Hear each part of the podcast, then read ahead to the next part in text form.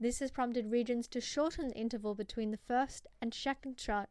Second shot? I'll say that again. Absolutely, that was a lovely summary. Thank you, Melissa.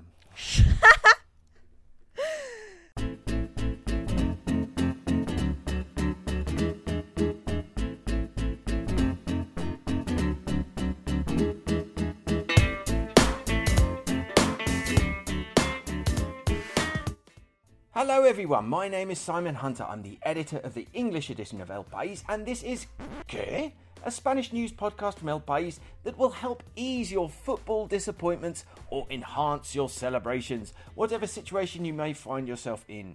Whether you're a fan of fast play, tiki taka, or penalty shootouts, we're here for you. Estamos de su lado. So sit back, relax, and let us break down all the Spanish stories that make you say, It may be coming home, but it's not coming to mi casa. With me, as always, is my exiled colleague, Melissa Kitson. How are you, Melissa? I'm good. I'm great, thanks. How is life in Valencia by the beach? Yes, no, it's it's lovely. Uh, I got here on Saturday. It's really warm, obviously. um, been going to the beach. Uh, I have a much nicer. uh, Well, we're staying in an Airbnb that is like much much nicer than where we live. So it's, uh, it's a nice change. Well, that's what you want. You Uh, haven't sent me a picture of your view yet. Last time, last time you did this, when was that? Was that at Christmas time? And you've gone up to, you went up to, Maybe it's Alicia. you went up to Galicia, and I was like, oh, send me a picture of your view, and it was just a building outside your, your window. So have you got a nicer view this time, at least? Yes, yes. No, that that place um, was not the nicest, but this is really lovely. We will sort of we don't have a view of the beach, but we have a view of the you know the sort of rooftops and all the birds. Uh, so it's very nice. Well, I'm very, very jealous. And Valencia is a lovely, lovely place. Uh, and I think what a fantastic idea to decamp for the summer uh, out somewhere else. Um, I certainly uh, am desperate to get out of the city. Not long now until holiday time, but uh, yeah, it's a good, good call. I wouldn't be surprised if you stayed there, to be honest. and on the production side this week, one of my favourite people from the El País newsroom is Javier Marmisa. How are you, Javier? so glad. I mean, with this presentation, I could be happy. Well, welcome to the podcast. Uh, Jose is still on uh, vacation. That's why we missed last week. Uh, I was away too. Uh, you get the dubious honour of recording and editing us this week, so uh, congratulations, congratulations on that. Javier and I are birthday buddies, aren't we, Javier? yes, it's a, it's always a very special day, isn't it? It is. It is. It's, I never forget your birthday now. But you're also you're an unwelcome reminder of how old I am because I believe it. What year were you born? In the 90, 1990. 1990. Okay, so yeah, you're. I'm. I'm. I'm. I'm. I'm 12 years older than me. Uh, than you, and uh, that uh, depresses me quite a lot. It's funny in the new, in the El País newsroom that people just get younger and younger. It's like what they say about you know you know when you're getting old when policemen get younger and younger. But it's a sort of similar thing happens in the uh, El País newsroom. Um, Javier asked me before we started, "Are we using video?" And uh, no, we're not, Javier, and that's good because I'm sat here in my underwear as usual, sweating with the air conditioning off. The heat is back uh, in Madrid. But um, yeah, great to hear from you, Javier. How has how have things been for you since the since the pandemic hit? I haven't really seen you or spoken to you. So so how are things? Well, I mean, it, it, it seems like five years ago already, but I mean, it was boring at first, then kind of relaxing at some point, you know, uh, then boring again, and you know, I, I we we've been uh, lucky lucky that most of our you know of the people we love were okay. Uh, my my grandma she passed away, uh, but y- you know in the in the worst uh, in the worst of the f- first wave. Mm. But you know it, it was she, she was very old, and I mean the, the only thing is that we couldn't say goodbye to her, so it was it was very sad. But, but I mean we, we still cherish her very much. No, I'm sorry to hear that. We went through a similar thing, and, and so of course so many other people have done as well. So, um, are you looking forward to getting back into the office, or are you enjoying this kind of hybrid home working? I, I I love I love this hybrid uh, uh, working from home, but sometimes I miss you know you miss the the connection of people. And I was uh, we were doing like these uh, videos for for the campaign for El País, and I, I was talking to to some of the colleagues, and we were getting used to the silence in the newsroom and, and mm. that is very that that is very strange because normally it's very crowded and you know uh, for, for the guys in video we always have to come to a table and ask politely for some silence and you get you get like uh, these these kind of uh, people look at you like uh, okay but you have like one minute oh, and, and and now it's it's more easy to work but i miss the old days no, of course, yeah. Well, let's see what happens. I think by September we we should uh, be back at least on a, a part time basis. But uh, yeah, it will be good to see you again. It'll be good to see all of our colleagues again. I've been in the office a couple of times uh, since this all happened, and it's very strange in there. A place that's so.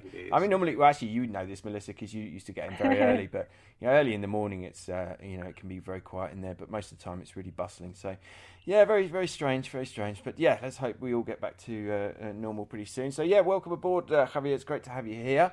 Uh, I'm doing well. I'm disappointed about the football. I mean, how good would a Spain England final have been? it's such a shame uh, they lost on penalties. We are recording this on Wednesday morning, so the England game is tonight. So we don't know the result of that. By the time you hear that, you'll know whether it's coming home or not, or potentially coming home or not.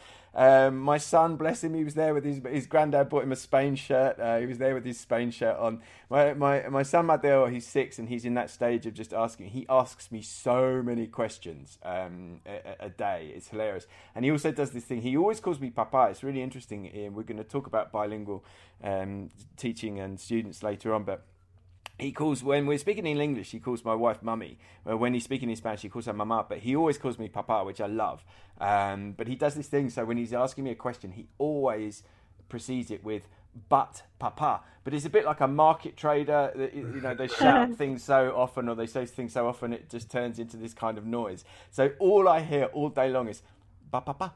Ba papa, ba papa, and last night every two minutes was like ba papa, will there be penalties? He was calling them penalties. It was so so cute. But anyway, uh, that was his little introduction la- last night to um, bitter disappointment in soccer, which we may have a rerun of that tonight with. Um, with the England game, let's see what happens. I mean, just a quick note. I've been talking about this uh, this week on uh, on Twitter, but how appalling the TV coverage is in Spain. It is so bad. Uh, it's just yes. non-stop ads um, and uh, you know, there's no post. Even last night, they didn't do any post match analysis. I mean, the, the, game just finishes and that is it. They just come back and forth from ads and they say, oh, something, you know, and there's the celebrations. And then they go back to an ad.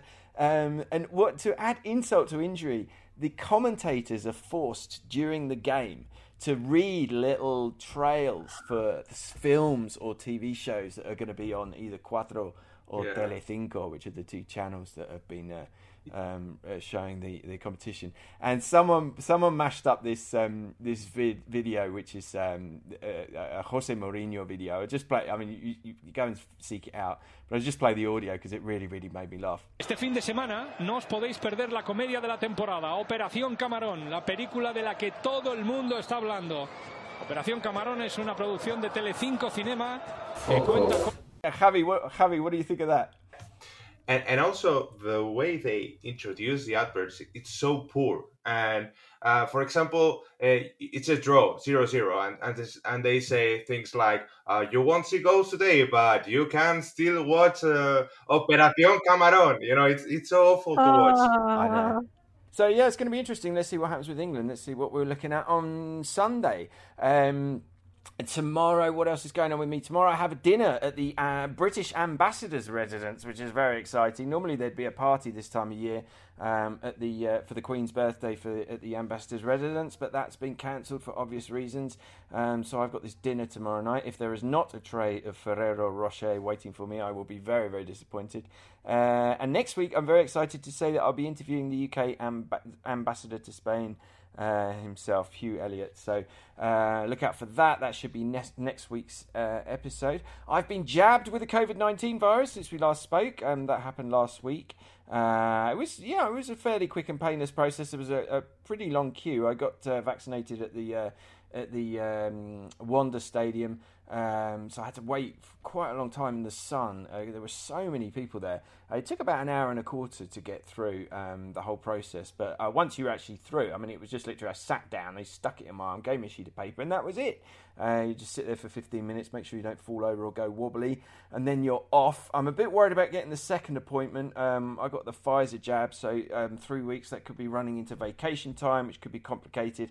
And also, I have been unable to secure my EU COVID um, certificate. The uh, the process for doing that is uh, basically falls down to each regional um, authority. So the Madrid system doesn't seem to be working very well, and I haven't been able to get that yet. I'm not going to panic yet because I'm not going anywhere until August, but hopefully um, that will not be too much of a problem to get um, to get hold of. As I was commenting to someone else this morning, uh, July and August used to be uh, this these wonderful two months when we uh, didn't have much news, but uh, not so much this year. We've had this awful. Uh, alleged homophobic attack in Galicia, which um, led to the death of a young man, a 24 year old nurse in A Coruña. And um, there's this, uh, you know, kind of culture war that has uh, developed from it as to whether it was a homophobic attack or it was just a, a, an attack that ended in this this poor man's death. Um, there was then some awful police violence at marches um, that were organised on Monday uh, in in protest at uh, homophobic violence. Uh, we've had the sí es sí law, which is, we'll probably come back to. It's very interesting. It's uh, some legislation um, covering uh, sexual assault. Uh, and also, we've had Vox and the satirical magazine El Jueves getting into it. El Jueves is um, very, very funny um, sometimes, and they've come up with some uh, they're like garbage pail kid style pictures of the Vox um, leaders and politicians, um, which Vox has taken offence to. And Vox has basically Vox has doxed the um, chairman of the publisher of this um, uh, magazine, which is a company called RBA uh, who've got lots of different magazines in their um, stable. So that is all kicking off. Um, as always, I invite you to get t- get in touch on Twitter. I'm at Simon in Madrid. My DMs are open. You can send me a message. You can also email us at englishedition at elpais.es. We've had a few technical problems with the podcast. Thank you to Chris, uh, our regular listener, Chris, um, who got in touch to say um, the last episode hadn't uploaded properly. There seem, still seems to be a problem on Apple Podcasts uh, where there's a couple of um, episodes from this um, season missing, but you should be able to find them on Spotify, and of course, you can find them on the website. You can just listen to them straight off the website. Um, it's been a reasonably quiet two weeks for correspondence, apart from the regular emails I receive in that um, department uh, inbox uh, warning me about the New World Order and the 5G that's um, coursing around my body now with the microchips uh, that came with the vaccine. I heard from Nigel Booth. He said, uh, Hi Simon y todos, todas. I moved to Madrid from London around about the time of the pandemic and haven't really got to grips with Spanish politics just yet. This may not be something you'd be interested in covering as it may be a tad basic, but I wondered whether you'd be willing to do a general rundown of Spanish politics in a future episode of your podcast. Where the parties lie, how they interact given the electoral system, the role regional governments play in the picture, etc. I'm pretty fed up with the electoral system in the UK, and I believe Spain operates a more proportional system. So I'd also be interested to hear what are the drawbacks to a more proportional setup that I'm overlooking because of my visceral loathing of first past the post. Also, a slightly off politics question since coming to Spain, I feel like I'm yet to find any decent podcast to listen to in Spanish. Do you and the gang have any recommendations? Whatever the topic, but definitely including politics and current affairs that you or your Spanish mates listen to. Um, Javier, any suggestions? I, I, have to admit, I don't listen to that many Spanish podcasts. Uh, you have like this very gifted uh, journalist and producer who's called Alvaro de Cozar, and he makes really good uh, serials mm. about uh, about politics. And there's one called XRey, which is the with uh, about the life of the our former king, and I think uh, it, it also shows a general picture of what Spain has been in the 80s, the 90s, the 70s. I think it's very interesting. Mm, yeah, Al- Alvaro. I used to used to work at El País, and uh, he was great. He was he was a bit of a rock star, Alvaro, wasn't he? He was, he was like was swanning around in a leather jacket, looking very cool. Um, so yeah, definitely. And our all of our podcasts at El País fall under Podium Podcasts, I think. Yes. Is that right, Javier? Um, so, yeah, if you look up um, Podium Podcasts, Nigel, you can go and check out their whole selection. Podium Podcast is under new management. The new boss of Podium Podcast is Maria Jesus Espinosa de los Monteros, who I had the pleasure of meeting one time, and she liked the ¿Qué? Podcast. So at least we know, hopefully, she won't be axing us as one of her first, uh, first decisions on the job. So that is good. I also heard from Olive on Twitter, says, uh, Hi, Simon in Madrid. I'm a new podcast listener Thanks for the great podcast. My Spanish is still rubbish, but I love news and I've relied on El País English edition since coming here. Random rant regarding COVID. It's really pissing me off how Spanish and Basque politicians and several newspapers are blaming young people for the most recent cases. I can't really understand how the government didn't anticipate the surge in cases in the summer after letting loose a large unvaccinated population group that has been starved of social interaction for more than a year. In the Basque Country, young people crashed the neighbouring French systems as they were so desperate to get vaccinated. It's unfair to criticise people for acting both legally and predictably. So, thank you for that message, Olive, and that brings us nicely onto our first topic, which is the somewhat worrying situation with the coronavirus, which I have to say is vastly different from the one in which we found ourselves just a couple of weeks ago when we did our last podcast. So, Melissa, take it away. Tell us what is going on. Yeah, so well, as you say, last you know the last time we spoke about the the pandemic, the situation was much more positive. But now coronavirus cases are on the rise again in Spain, and this time it is young people, not the elderly, who are contracting the virus. The cumulative incidence among the 20 to 29 age group has shot up to 717 cases per 100,000, which is nearly triple the national average. While 40% of people in Spain are fully vaccinated, very few people under the age of 20 have received their shots. That's because Spain's vaccination drive has prioritized those most at risk of COVID 19, namely the over 80s and other older age groups. So now we have a situation where young, unvaccinated people are socializing, traveling for summer, and spreading the virus. For example, more than a thousand people tested positive after students returned from end of term vacations in Mallorca. This mass outbreak affected nine regions and forced more than 6,000 people to quarantine. While this outbreak was the one to make the headlines, there have been many others, albeit on a smaller scale. In Catalonia, the spread of the coronavirus among young people has become so out of control that the region has decided to close indoor nightlife venues as of Friday. Negative antigen tests will also be required for outdoor events with more than 500 attendees. Other regions are also taking action to curb contagions. Asturias, Navarre, and the Balearic Islands have begun mass testing youngsters, and authorities in Castilla y Leon are planning to request a return of the nighttime curfew. Although young people are less likely to develop a serious case of COVID 19, Spain is starting to see a rise in hospital admissions. But because the data from the health ministry is not broken down by age, it's not known whether the rise corresponds to youngsters who have fallen ill or older patients who have contracted the virus even though they're vaccinated. As we know, the vaccine reduces the risk of catching the virus, but it does not eliminate it completely.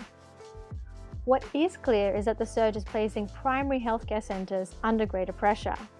Now, not only do these centres have to manage the vaccination drive, they have to treat the wave of young people with the coronavirus, all while facing a summer with minimum staffing levels. The pressure is so great in Catalonia that the regional government has announced it will no longer carry out diagnostic tests on close contacts who have been vaccinated. The other big concern is how this rise in cases will affect the 60 to 69 population, only 45% of this group is fully vaccinated, which is particularly alarming given the spread of the Delta variant of the coronavirus.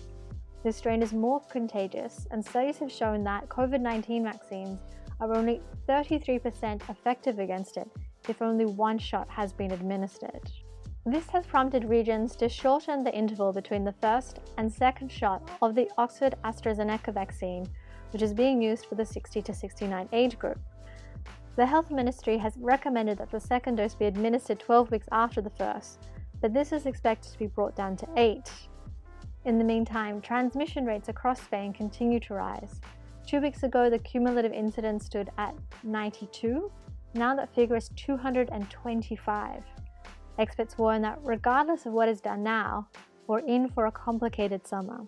Yeah, excellent summary there, Melissa. Thank you. That's um, it's it's. I think it's pretty terrifying. I don't know about anyone else, but I'm I'm I'm very worried. That Mallorca outbreak, by the way, just to to, to let you know how how far-reaching the effects of that were. One of one of my neighbours' uh, kids was on that Mallorca, well, one of those Mallorca trips. Um, got COVID, um, ended up back at home with COVID, and the whole family had to. I think they just shut themselves away for you know ten days or whatever it was. Um, so that really did have did have an effect all around uh, of Spain. Um, I mean, I don't know about anyone else. I, I, am pretty shocked and terrified to see what's happening in the UK, where they basically just seem to have, you know, given up and just said, okay, we're just going to let the virus run through the population now, the unvaccinated population, and we're going to have hundreds and thousands. And you know, the, the new health minister actually said we're going to have hundreds and thousands of cases, um, you know, before long. So, so you know, what, what on earth is that going to mean? What's that going to mean for their travel bans on other countries? How are you going to say, oh no, uh, the Spain is an amber list country? You know, when you've got this this rampant um, uh, um, virus uh, running through the the population. Um, and let's, let's see what's going to happen. I mean, we we may see an easing of travel rules between Spain and the UK uh, pretty soon. Um, but you know, the big question really is now: what is what is Spain going to do now? I don't think that the central government nor the regions will do anything like what's happening in the UK. I just don't think it's been their attitude. You know, in the, in the UK, you you, you know the. It's, it's like someone said. You, you, in the UK, you've got the populists in power, and look, you know what the reaction has been you know, by the by the Boris Johnson government. It's been all this talk about oh personal freedoms and you know and all the the farcical situation where you know um, Boris Johnson was boasting about shaking hands with coronavirus um, uh, patients, and you know if we're to believe what Dominic Cummings say, uh, said that you know he just didn't take it seriously, and now here we are again, and in the UK they're just talking about the coronavirus like it's a flu again. Um, and basically saying, okay, yeah, well, we're just gonna, you know, we're just gonna go back to the, almost go back to this kind of approach of herd immunity that they were talking about. I really don't think that the Spanish government is going to do anything like that. But what it does really make me worried about is what's going to happen. You know, in this summer, it seems that Catalonia, there's not as much genomic testing of the virus here in Spain as there is in the UK, but it seems that the uh, problem in Catalonia is the fact that the Delta vir- the Delta variant is is circulating there. So it's only a question of time before that um, very contagious variant of the virus starts to spread around the country. Um, so what on earth is going to happen? I mean, on a very, you know, a very kind of personal, selfish level, I'm just terrified about getting locked down in our summer holiday hotel. I mean, can you imagine after everything we've been through, you know, and I mean everything we've been through collectively, not just me and my family. Um, you know, this is going to be our big holiday, our first holiday. And can you imagine getting locked down with two kids for 10 days in, a, in a hotel room? I think I'd do what those British um, skiers did around Christmas time, I think in Austria, and just like, disappear in the middle of the night. Um, you know, or getting, st- you know, my parents are going to fly out to Spain tomorrow for the first time since uh, January 2020. You know, there's the could they get stuck in Spain, or you know, could we get stuck in the UK later in the year? Um, it's a pretty pretty mm. worrying time. Uh, you know, to be honest, let's face it. I mean, last summer we were kind of in a better situation in terms of infections. We'd come off the back of the of the um, lockdowns, and the incidence of the virus was really low. Of course, what ended up happening was, you know, it, it started to uptick, and we were in a, another wave by the end of August. Uh, and it, you know, the key factor there is that we didn't have the protection of the uh, of the vaccine last year. So really, it's a question of what's ha- what happens now. Do we, you know? Take a kind of similar appro- approach to the UK and just say, well, look, you know, so many of our vulnerable population are, are vaccinated now. Um, you know, let's not worry anymore. Um, but what does that mean? Of course, the big risk that the experts keep pointing out is that by letting the virus circulate, you're risking another uh, another variant, and, and the worst, everyone's worst nightmare is a variant that obviously uh, is resistant to the to the vaccines, and that would really, literally put us all back in, in square one. So yeah, it's a pretty it's a you know by by I guess by next week we'll have a bit more of an idea of you know where where this is headed and the decisions that um, countries are making. But you know what on earth is going to happen in you know just to take the example of um, travel between the UK and Spain. What on earth is going to happen in terms of restrictions uh, if the UK takes this approach? Um, and what on earth is going to happen now in terms of coronavirus measures in in Spain. I mean, one of the things that the regions are calling for is uh, is a re uh, you know new obligation to to wear masks outside again, and it will be interesting to see if they do do that because. To be honest, you know, I don't know uh, what you guys have seen, but I've seen so many people still wearing masks.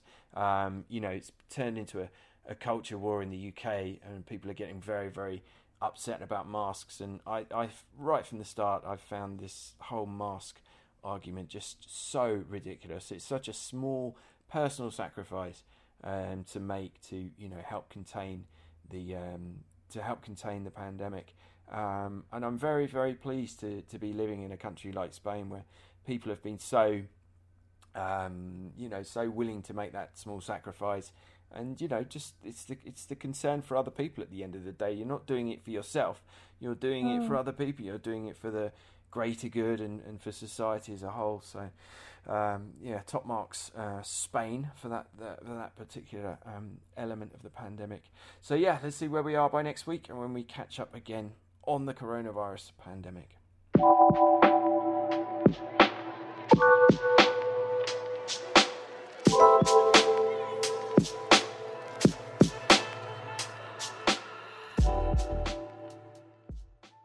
Moving on to our second story. Now, this was this wasn't necessarily one of our most read stories, but it certainly created uh, the most. Uh, the biggest response, uh, certainly on, on, after uh, my Twitter post. This was an article from Ana Torres, who's another one of my favourite people in the newsroom. We are uh, very lucky this week, and it's about the bilingual school system in Spain. Um, so, Melissa, why don't you tell us a bit about what Ana was writing about here? Spain's bilingual education boom took off in the early 2000s when schools could sign up on a voluntary basis. But 20 years on, more and more centers are opting out. One of the big problems, according to teachers, is that the vocabulary and the grammar of course material are more advanced than what students are learning in their regular English classes. This means that children have trouble understanding what they are reading and instead just memorize the words without really grasping the content. In other words, they're neither learning English nor the subject matter properly. There are also criticisms that teachers do not have a high enough level of English to be teaching languages in English. In Asturias and Andalusia, for example, teachers only need to have a B2 certificate, which indicates fluency but not proficiency. If teachers are not proficient, opponents ask, how can they properly teach students? But bilingual education does have its supporters.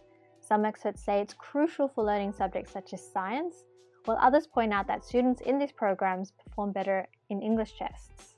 Yes, excellent. Thank you, uh, Melissa. It's a, a, good sum up and a really, really great story. Um, and now I posted, uh, you know, this story on Twitter. I shared the story on Twitter saying that we had opted for a regular school for our kids, and I, I said I was, I was quite glad that we did that because it just seemed, it just seemed a bit unnecessary, obviously, because you know we've I've made a particular effort to talk to to my kids always in English, and the results have been amazing. I, I, and we've been so lucky because you know I know that some kids just turn around and go, oh, "I'm not speaking another language," but you know, me and my kids now we we just are so in the habit of it that you know it feels weird when we sit and talk Spanish to each other if we if we ever do.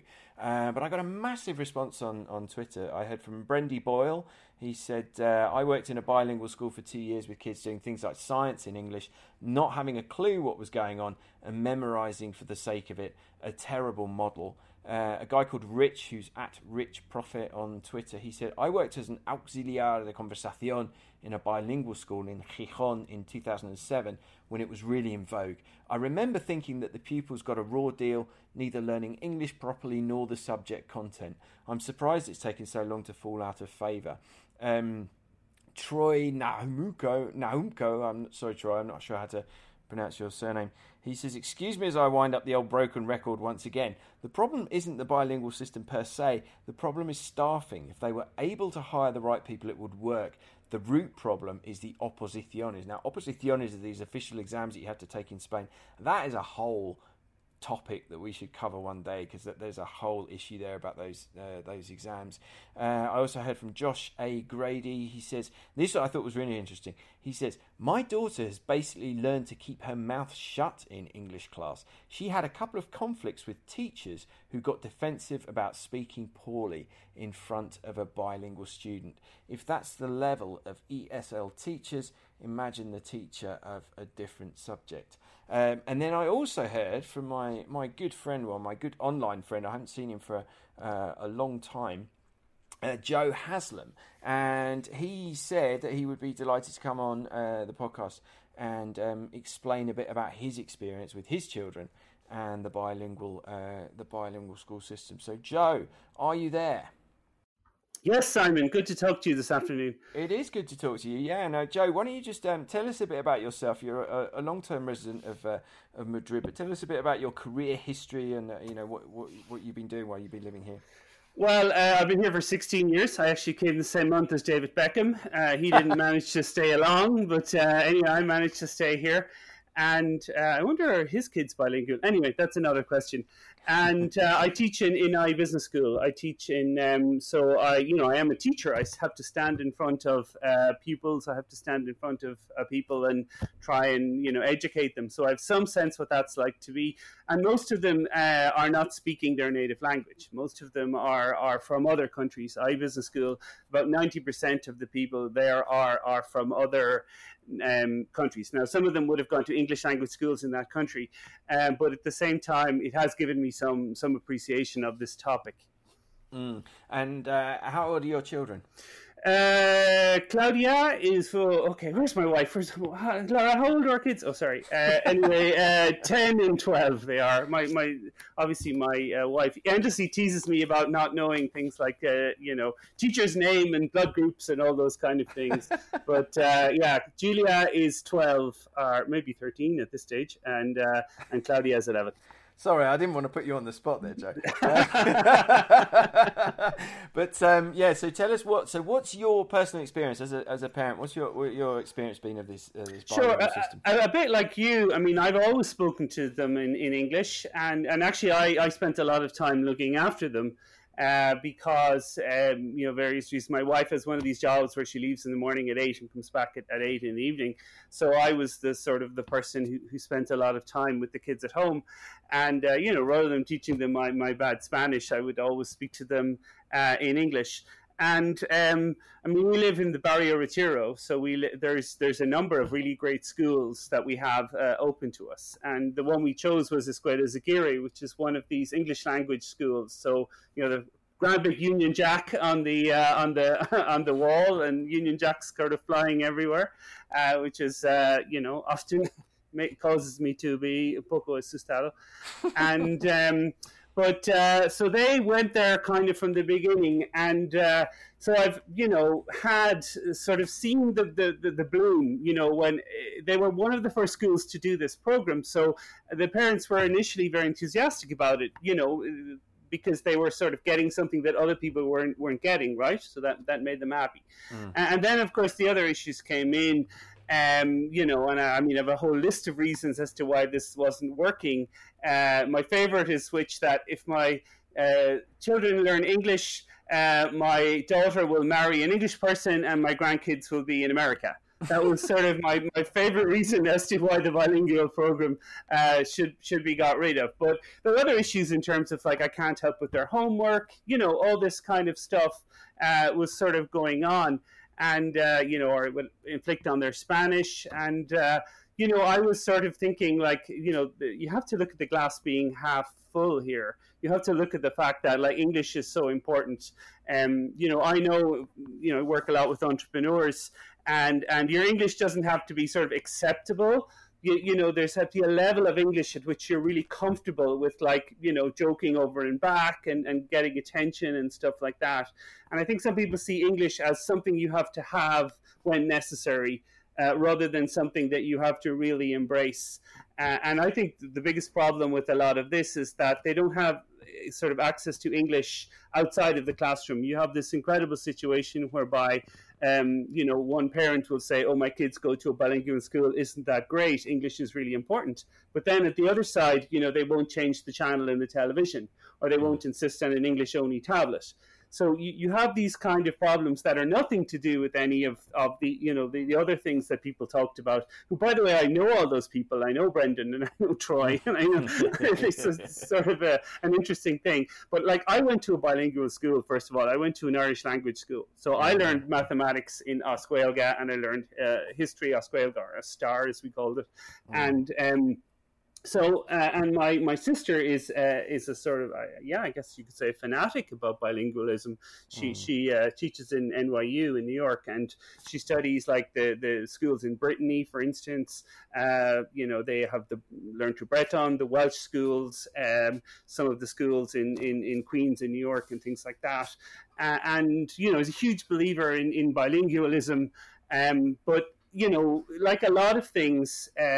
You, you, you have to sort of stick with it, you know, um, you, and that seems to be kind of the problem that, that a lot of people have. Um, so that's kind of my experience. The other thing I'll say, by the way, is, is and, and you may have this uh, this uh, example as well, whether you admit to it or not uh, is another question. But um, you know, my children fake a, a Spanish accent when they're speaking English. uh, you, you, know, which is sort of kind of funny. One day, I, I, went down to pick them up from school, and they, they you know, the teacher heard uh, Julia speaking to me in the way she speaks to me normally, which is indistinguishable from someone who'd grown up in, in Ireland. Mm. And, and, and she was like, "Oh, what's that?" And so so Julia puts on you know wow. the accent of a person because she doesn't necessarily want to stand out and that tweet about the tension with um you, you know between the the person who's very yes. nervous about julia so some of the problems are the way it's been taught but mm. in summary i think the situation will, will be improved over time as say more teachers realize that um you know this is staying there this is for real and maybe then take like a year off or something and go to an english speaking country and there's this kind of thing going on that oh this thing mightn't last so i don't want to invest in learning english. Um you know it's quite surprising to me um you know that a lot of people don't you, you know perhaps you and me, uh, we always think of the usefulness of English and stuff like that, but that's not always the case in Spain. You know, mm. people will say, well, Spanish is a global language as well. People mm. will say that to you. So, yeah. you know, why do I need why do I need English? Mm. So I, I, sort of think that's that's you know what what the, their problems with with schools in general. Uh, you know, there has to be uh, just uh, you know, Spain is the second visited country in the world. Uh, not speaking English is, is a problem for the economy. Um, you know, access to a lot of original thoughts come out first in English, uh, and so it's important that, that you speak it. Let's focus on sort of solving that problem, but let's all agree that you know this is worth doing, and uh, you know it's it's a good thing, and the trend is is is you know towards in this direction. Excellent. Well, thank you very much, Joe. That's really uh, that's really interesting and very insightful, and it's great to have you on the podcast because, as you mentioned, all those people that I ratted off, you you all know, and uh, I I know on Twitter, and you're in uh, my, my our little bubble on Twitter, aren't you? Of uh, Anglo Anglo speakers uh, uh, talking about Spain. So yeah, great to hear from you, Joe, and we'll definitely we'll speak again in the future, I'm sure, on another topic. Sure, anytime, Simon, anytime. Excellent. No, great to hear from Joe. There's some interesting stuff. I mean, I, so far, my experience has been that my uh, older son's teacher has kind of come to him for pronunciation help in the class, which is really, really sweet. Um, but uh, I, you know, I, I, hate to think that that could cause some sort of, um, you know, conflict in the future, or that he should, you know, he would be speaking English with a, a fake Spanish accent, which is just hilarious. Uh, that's a very, very funny thing. So, so yeah, let's see see what the future holds for, for, for my children. I'm certainly very happy for them to be um, not in the bilingual system at the moment. But then, of course, what's going to happen with their English learning as, as as time goes on? Once they, you know, once they learn, because the difficult bit for Mateo at the moment, obviously, is the reading. Reading in Spanish is so straightforward because you pronounce everything as you read it, but it's a completely different kettle of fish in in English, and obviously he's having trouble with that. But you know, once he gets past that, you know, what's he going to be? What's it going to be like for him being in, in an English class? You know, um, uh, being bilingual. It's it's it's, it's interesting. That's uh, so yeah. What the future future lies ahead of us uh, in terms of um, in schooling. All right, so let's wrap it up there. That was episode 7 of season 5, recorded on the 7th of July 2021. My name is Simon Hunter. I'm Melissa Kitson. And this was ¿Qué? a podcast that tries to explain what happens in Spain to those of us who sometimes get a little bit lost in translation. This is an El País production. It was recorded right here in our Madrid homes or our Valencia Airbnb under the expert guidance of Javier Marmisa and featuring an interview with Joe Haslam from his home in Madrid. You can listen to ¿Qué? on your favourite podcast app. You can also request it via Alexa, Siri, or your Google Assistant. We'll be back next week with a brand new host of issues. Thank you for listening. Adios!